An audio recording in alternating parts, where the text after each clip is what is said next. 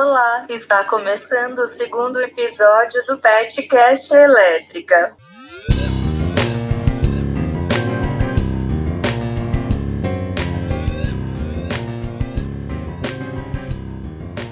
Olá, eu me chamo Samila Pereira e sou membro do PET Elétrico FMT. E eu sou o Ata Douglas, atual petiano né, do grupo PET. Para este episódio, temos o engenheiro da computação Eduardo de Oliveira e o estudante de engenharia elétrica Herbert Andrade, egresso do PET Elétrico. Olá, como já foi apresentado, meu nome é Eduardo, tenho dois anos formado em engenharia, falar um pouco sobre a minha experiência com as redes neurais, inteligência artificial, cujo eu tive como tema de TCC.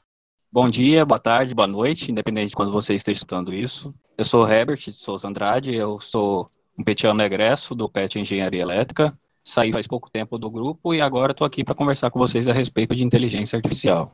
Bem, em 1956 foi considerado o marco zero para a inteligência artificial, com a conferência de Dartmouth. É, vocês poderiam falar o que é, de fato, a inteligência artificial? A inteligência artificial nada mais é do que uma forma de fazer a máquina se comportar como se fosse um ser humano. Ela pode ser vista de uma forma programática, em que o código já descreve um comportamento similar a um ser humano, e também tem o machine learning, que é um subconjunto de técnicas que faz com que a máquina aprenda uma determinada tarefa sem que ela seja diretamente programada para isso. E onde ela é aplicada?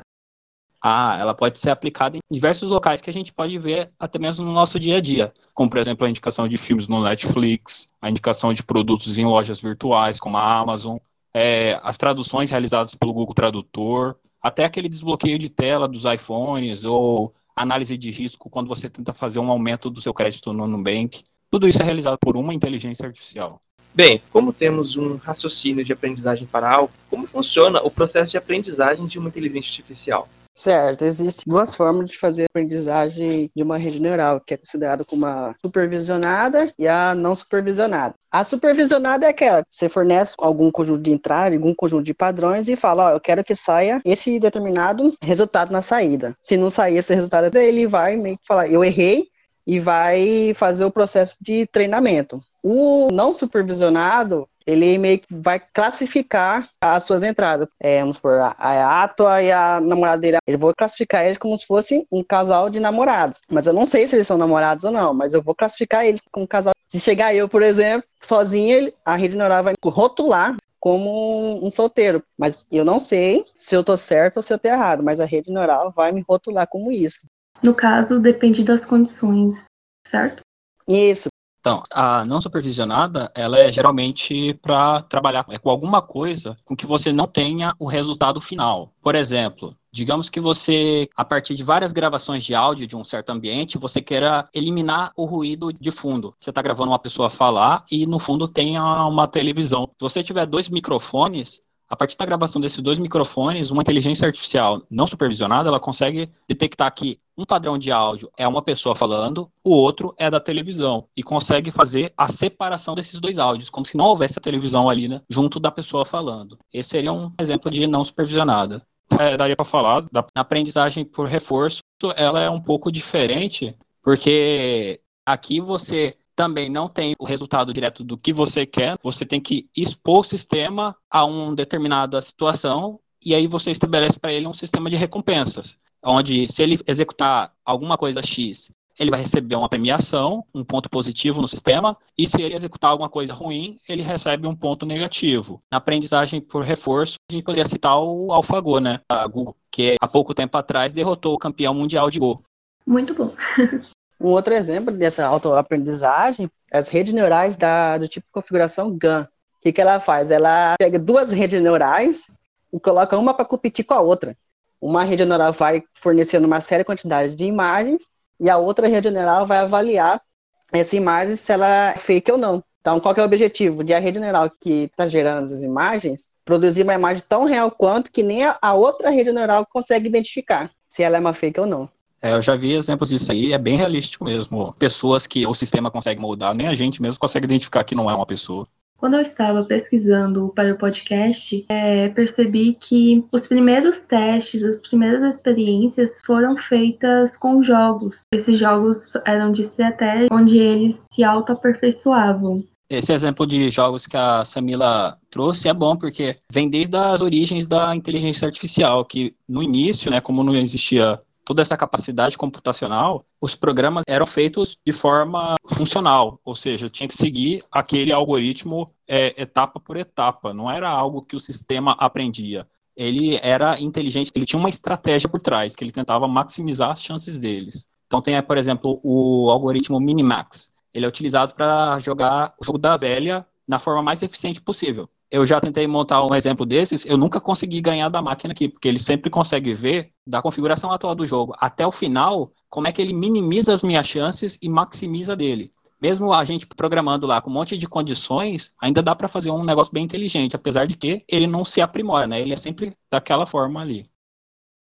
Quando as pessoas pensam em inteligência artificial, logo elas criam universos distópicos onde os robôs irão dominar o mundo, é, extinguir os humanos. Isso já foi abordado tanto no cinema quanto na literatura. No cinema, com franquias como Matrix, Exterminador do Futuro, e na literatura com, por exemplo, o autor Isaac Asimov, com as leis da robótica. É, vocês poderiam falar sobre os mitos que a inteligência artificial possui, uh, quais são as suas limitações?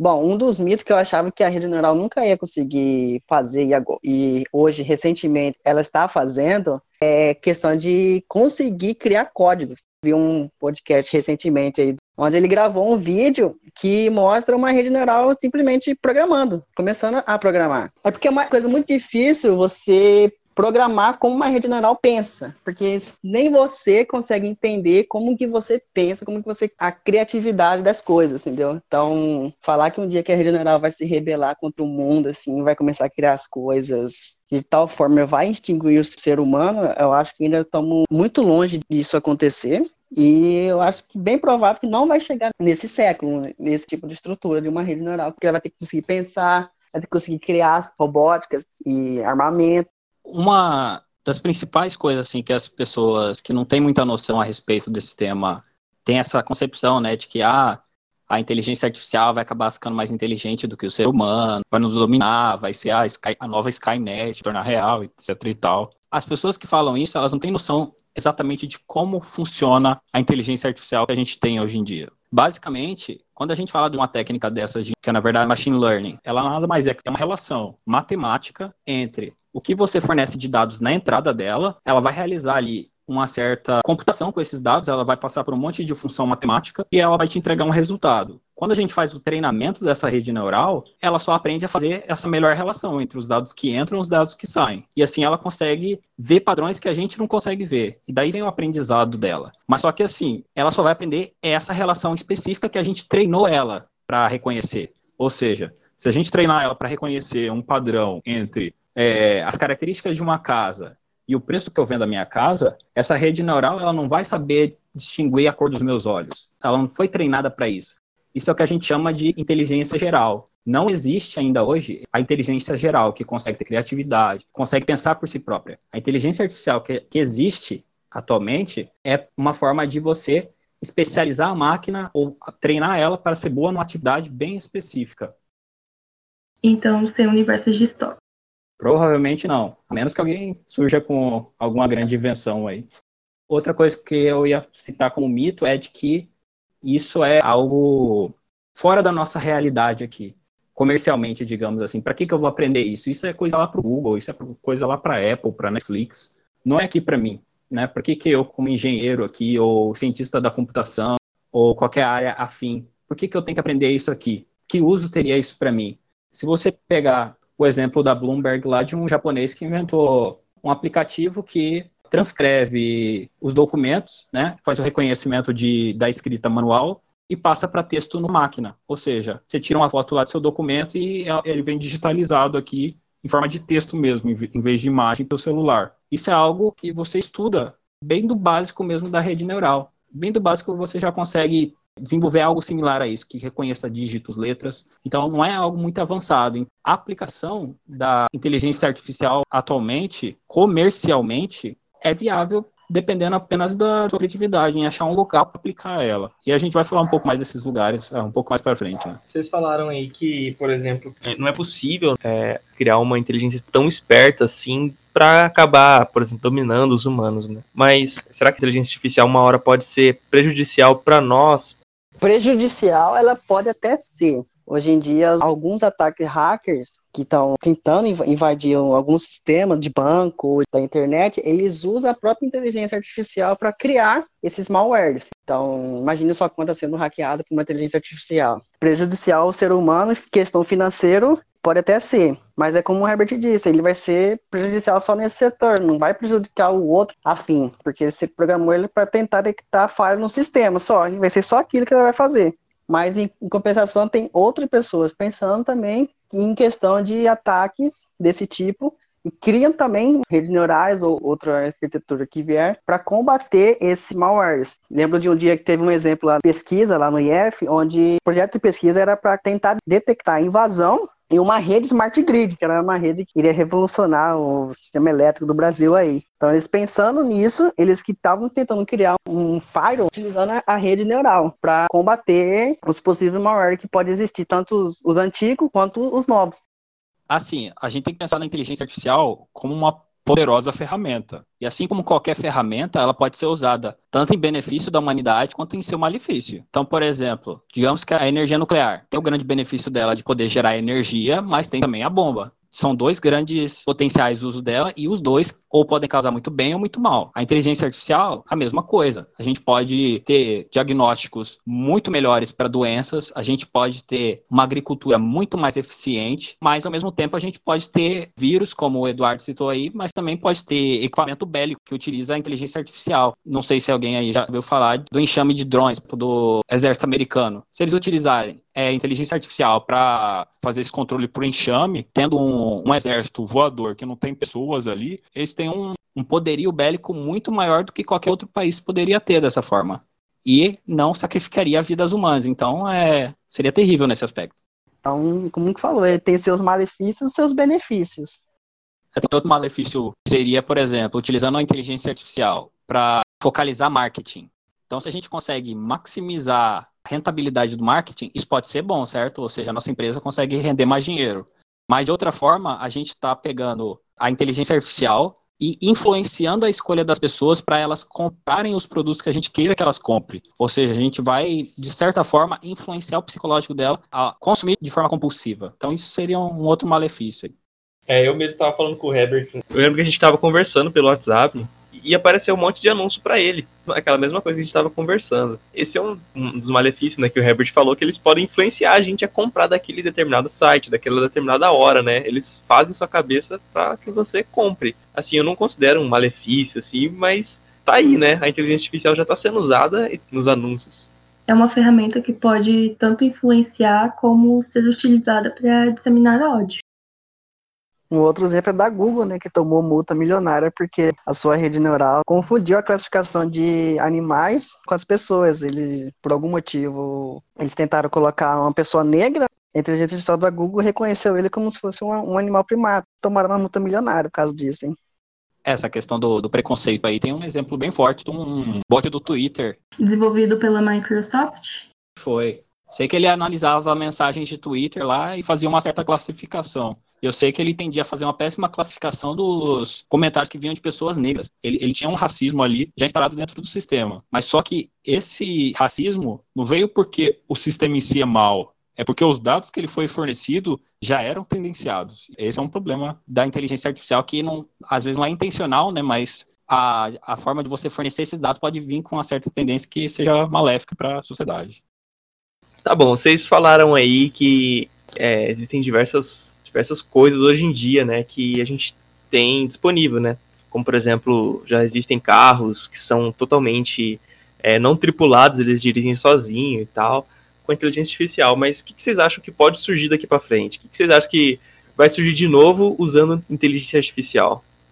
Ainda existem é, algumas coisas que tá bastante presente na mídia, né, em relação à inteligência artificial que chama atenção. Mas uma das coisas que está fazendo a notícia até o mercado de ações tem valorizado bastante, é a questão do transporte, ou seja, carros, caminhões e até ônibus autônomos. Dentro dessa do transporte, é bonito tal, a gente está ali sendo transportado pelo, pela máquina sozinha, mas da perspectiva comercial, o que vai receber bastante dinheiro mesmo vai ser o transporte de cargas pesadas, né, que são os caminhões.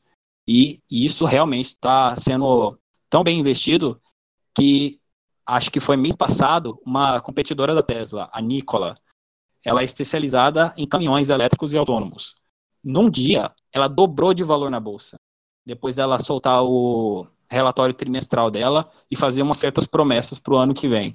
Então, para você ter uma, uma ideia da valorização. A Tesla também, ela valorizou cerca de 14 bilhões de dólares por dia, durante quatro dias. Ou seja, ela valorizou o que é 56 bilhões de dólares em quatro dias seguidos. É muito dinheiro sendo investido nessas empresas que estão prometendo entregar esses carros e caminhões elétricos. Outra coisa também que fazer mais parte do nosso dia a dia. Uma coisa que a inteligência artificial trabalha bastante é o processamento de linguagem natural. Então, tem a Siri, tem não sei qual é o nome do assistente aqui do Google, quando você fala OK Google, ele responde aqui. Isso daí é um assistente que trabalha com processamento de linguagem natural. Cada vez mais isso daí vai ser integrado no nosso dia a dia. Já existem algumas aplicações que visam a melhorar a qualidade de vida de pessoas que sofrem de alguma doença. Como, por exemplo, esses dias eu enviei para a Samila um pedaço de um vídeo de um documentário que mostrava um sistema desenvolvido pela Google, junto com uma organização sem fins lucrativos de Boston, que estava desenvolvendo um sistema que recebia a entrada de voz de pessoas que sofrem de a mesma doença, basicamente, do Stephen Hawking, né? Que fica ali paralisado e vai aos poucos se definhando. Essas pessoas vão perdendo muito rapidamente a capacidade comunicativa então fica difícil da gente distinguir o que, que elas estão falando. A Google desenvolveu um software que, primeiro, entende o que, que ela está querendo falar e traduz em texto. Depois, pega esse texto e faz aprender a voz que a pessoa costumava ter antes da doença iniciar e reproduzir aquele texto. Então é como se a pessoa recuperasse a voz que ela costumava ter. É um projeto bem bonito chamado Project Euphonia, que vale bastante a pena dar uma olhada. E aí tem vários exemplos que vão utilizar a linguagem natural no nosso dia a dia aí para frente. Como vocês comentaram sobre carros autônomos, isso de certa forma irá prejudicar algumas profissões. Na Revolução Industrial, a gente viu, pela adoção de máquinas, houve muito desemprego. Mão de obra é barata também. Cada vez mais a aplicação da inteligência artificial, a gente pode ver desempregos, profissões que existem deixando de existir, como que será esse processo? Bom, eu sempre defendo que quando uma profissão cai, uma outra surge. Com o exemplo da Revolução Industrial, com muitas coisas, máquinas tomaram conta do trabalho pesado, porém, surgiu-se outras demandas, vamos supor, né? pessoas que faziam a manutenção das máquinas, pessoas que criavam as máquinas, ou então que pegavam as máquinas, faziam melhoria com elas, que é a famosa gambiarra, e transformavam em outras máquinas. Então, quando surge uma, uma profissão que agora é que nós vivemos, que é a da inteligência artificial, mas outras profissões vão surgir. Quem que vai programar essas redes neurais? Quem que vai ditar elas? Qual é o padrão que elas vão seguir? Então, imagina o nível de técnicas eletrônicas para programar isso que o Herbert falou, que é da voz sintetizada. Ou então a Amazon que tem com Alexa e sua lâmpada inteligente. Então, as demandas que não tinha antigamente vão ter agora. Vai ter desemprego de uma área, mas, porém, vai ter emprego de outra. Para entrar agora é a gente se recapacitar para conseguir entrar no mercado de trabalho. É, a gente pensar assim, primeiro, essa transição, ela não é abrupta. Não vem do nada assim. Então, num dia a pessoa está empregada, pum, no outro, milhões de desempregados. Então tem essa questão. Segundo, geralmente, no início, uma tecnologia, ainda mais a inteligência artificial, ela vem auxiliar em certos trabalhos que ou exigem muito esforço para a pessoa, ou é muito ineficiente, ou é muito repetitivo. Então, de certa forma, é desinteressante para ter muita gente fazendo esse tipo de trabalho.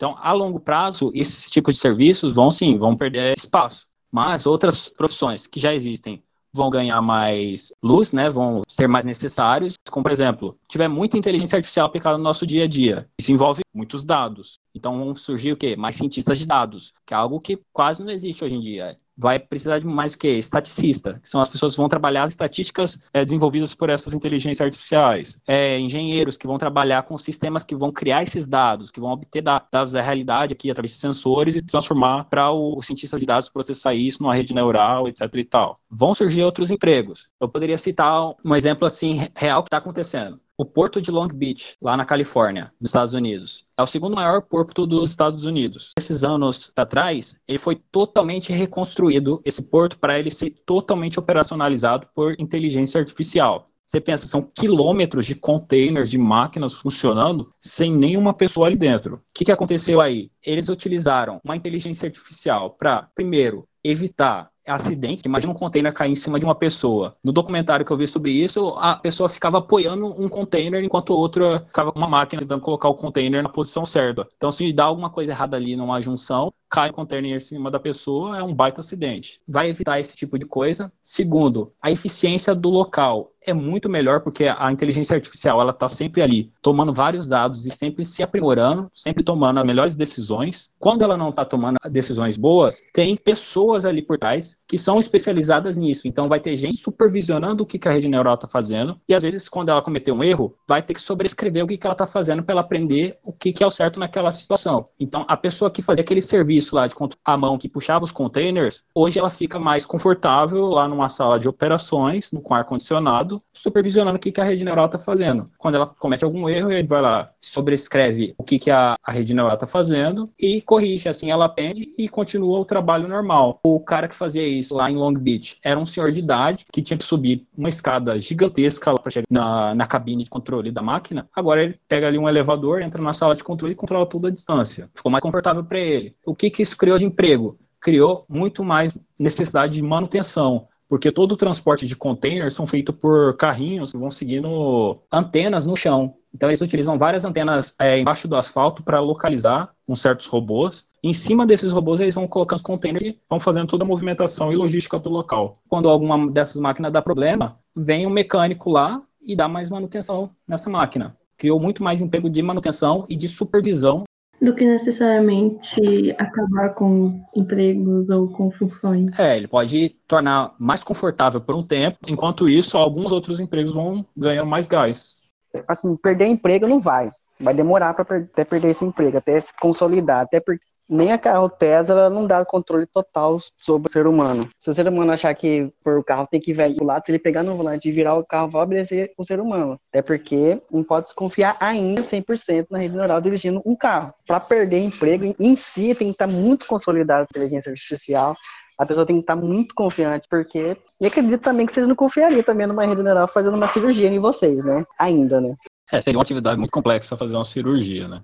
Robôs talvez auxiliem a ser mais preciso, né? Mas uma pessoa estaria ali controlando ele. Mas o, o, exemplo do médico é bom que a inteligência artificial ali, ela consegue ficar bem especializada em fazer diagnóstico. Faz ali 99,9999% de que está certo o diagnóstico. Muito melhor que um ser humano ali, que pode estar no mau dia, pode errar ou não ver alguma informação ali e fazer um diagnóstico errôneo, né? Não vai acabar a medicina quando os diagnósticos estiverem perfeitos. O que vai mudar vai ser uma transição do foco do médico. Ele vai focar sua atenção mais no paciente em vez dos exames em si. Então vai ser algo personalizado, vai ser mais humana, digamos assim. Outra coisa que a inteligência artificial vai ajudar muito em relação à medicina vai ser a telemedicina, que seria ter sempre um, um acompanhamento médico, mesmo longe do médico. Então, por exemplo, o tempo que você passa olhando para o celular, a câmera do seu celular, através de inteligência artificial, pode detectar, por exemplo, que você está tendo algum problema no fígado, porque os seus olhos estão ficando amarelos. E daí mandar um alerta para o seu médico para avisar que você está com sintoma X. Ou outros sensores que a gente pode vir a ficar mais integrado. Já havia até pesquisas de utilizar nanorobôs no nosso sangue. A gente está sempre ali avaliando as nossas condições e dependendo das condições liberar algum químico ali para ajudar dor de cabeça ou qualquer ou um vírus que entrou no nosso corpo e combater esse vírus, até, por exemplo, tá sempre ali avaliando quais são as condições do nosso corpo e através de uma inteligência artificial prever que uma doença vai ocorrer antes mesmo dela ocorrer, ou seja, prever que a pessoa passe por os maus bocados, né? Então é um grande benefício para a humanidade aí no longo prazo. Então, aproveitando o gancho de vocês aí falando sobre trabalho e falando sobre perder um trabalho, como que está a engenharia elétrica computacional no Brasil aqui? A gente não tá, não aprende muito, né, inteligência artificial. Acha que a gente está defasado do mundo inteiro? Como vocês acham que a gente vai se comportar daqui a um tempo? Bom, um quesito assim, é que a inteligência artificial está chegando agora no Brasil, né? Mas vejamos que a inteligência artificial já existia há muito tempo, tanto lá nos Estados Unidos quanto na Europa. Então no Brasil a gente sempre chega tarde nas coisas.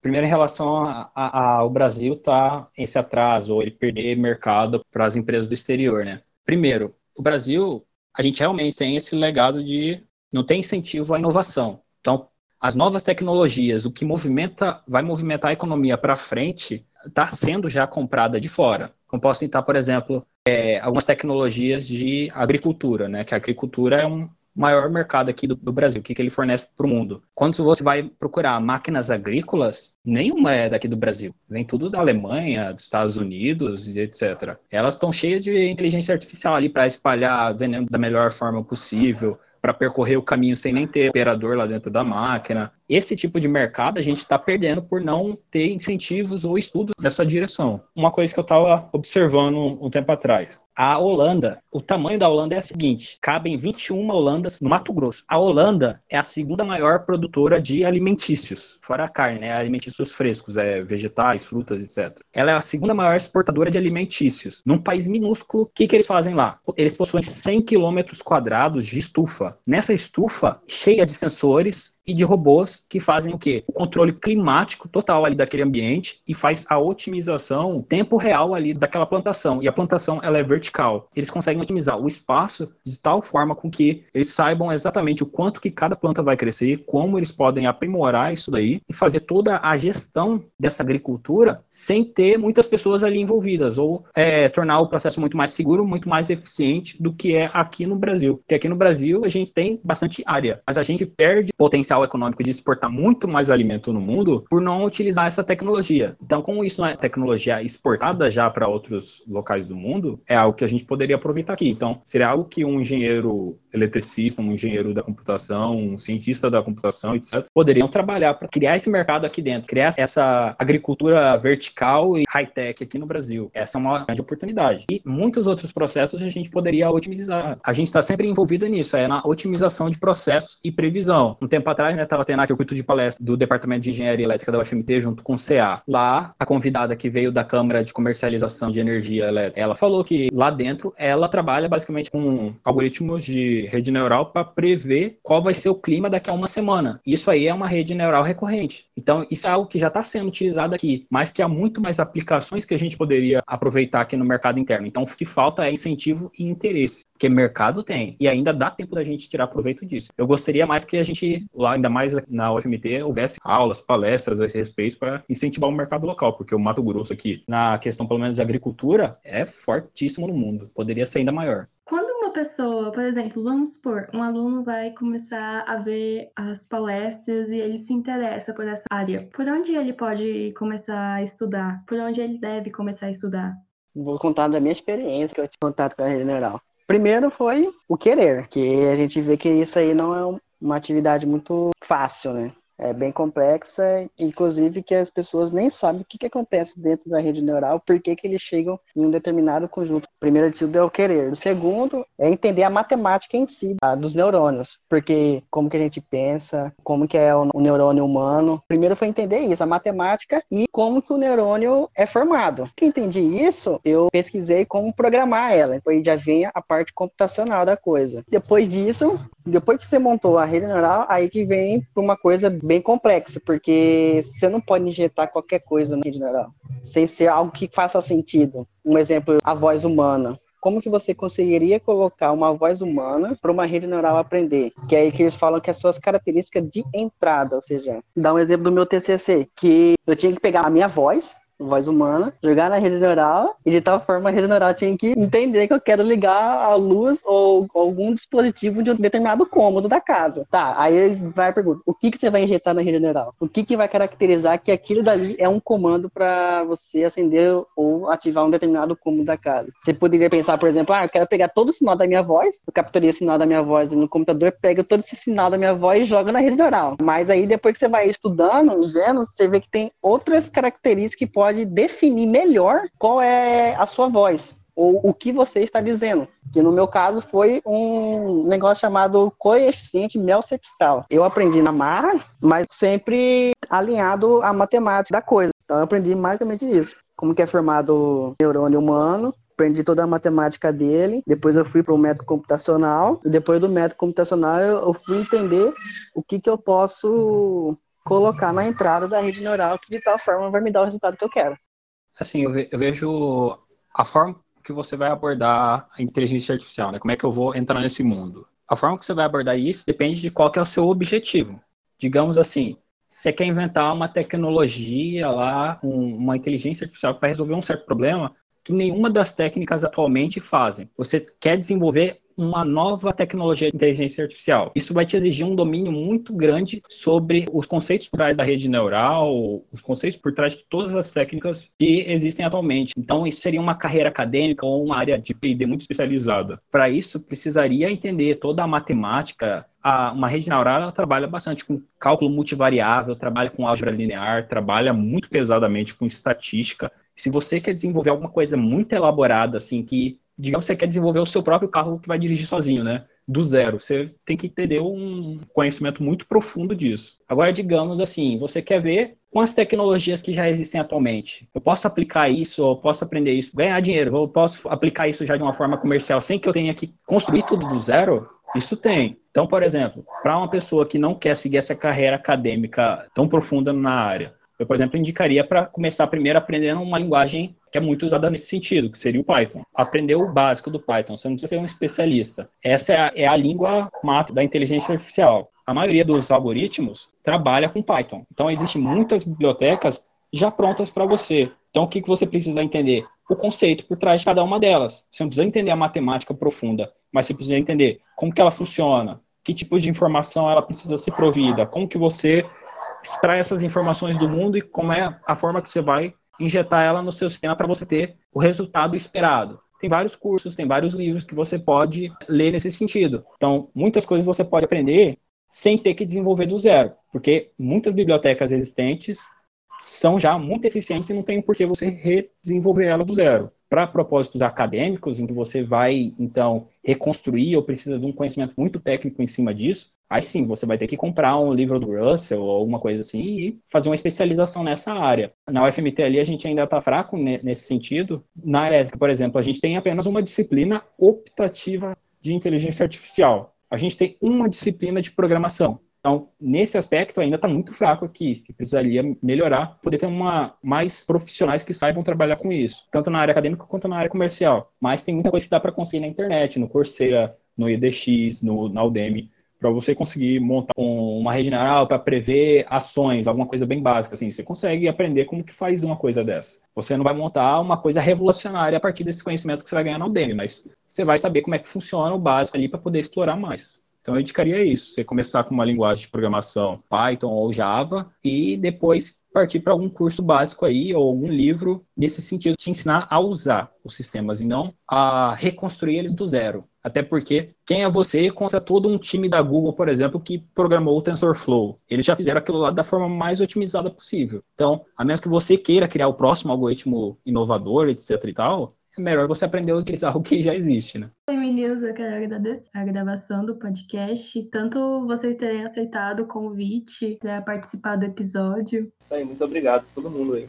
Não sei se, se eu fui bom aí no primeiro podcast da vida, mas eu compartilhei um pouco a experiência minha que eu tive em contato com inteligência artificial, né? Que me incentivou a fazer engenharia só que desanimou um pouco, porque a inteligência artificial minha é lá no sétimo semestre, então eu teria que enfrentar todos os cálculos, todos os eletromagnetismos para chegar na inteligência artificial, que é o que de fato eu queria, né? Estamos abertos aí, né? Da próxima vez, se vocês quiserem chamar, vocês podem me chamar, ou se quiser também me chamar para fazer projeto, pesquisa, ou ajudar vocês, também estou à disposição aí. Seguir o bom exemplo dele aqui, vou também pedir desculpa aí se eu gaguejei demais aí também na minha primeira fala aqui em um podcast, né? Como é que vai sair isso aqui no final? Gostaria de falar aqui também, quem quiser pedir dicas assim de como estudar programação ou primeiros cursos que ele pode procurar para tentar aprender Python, tentar aprender sobre rede neural. Também estou livre aí, quiser mandar mensagem no Instagram, pode me procurar lá, que eu posso falar dicas ou se me abordar lá na UFMT mesmo, pode conversar comigo pelo corredor tô no sétimo semestre, então ainda tem, pelo menos se voltar presencialmente ano que vem, ainda tem mais um ano lá no ano que vem ainda para fazer de, de, disciplinas por lá, então tô aberto aí a quem quiser tirar alguma dúvida ou, ou conversar a respeito. E obrigado aí pelo convite a participar aqui do segundo episódio, né, do Petcast. Bem, é isso, a gente finaliza o segundo episódio do Petcast.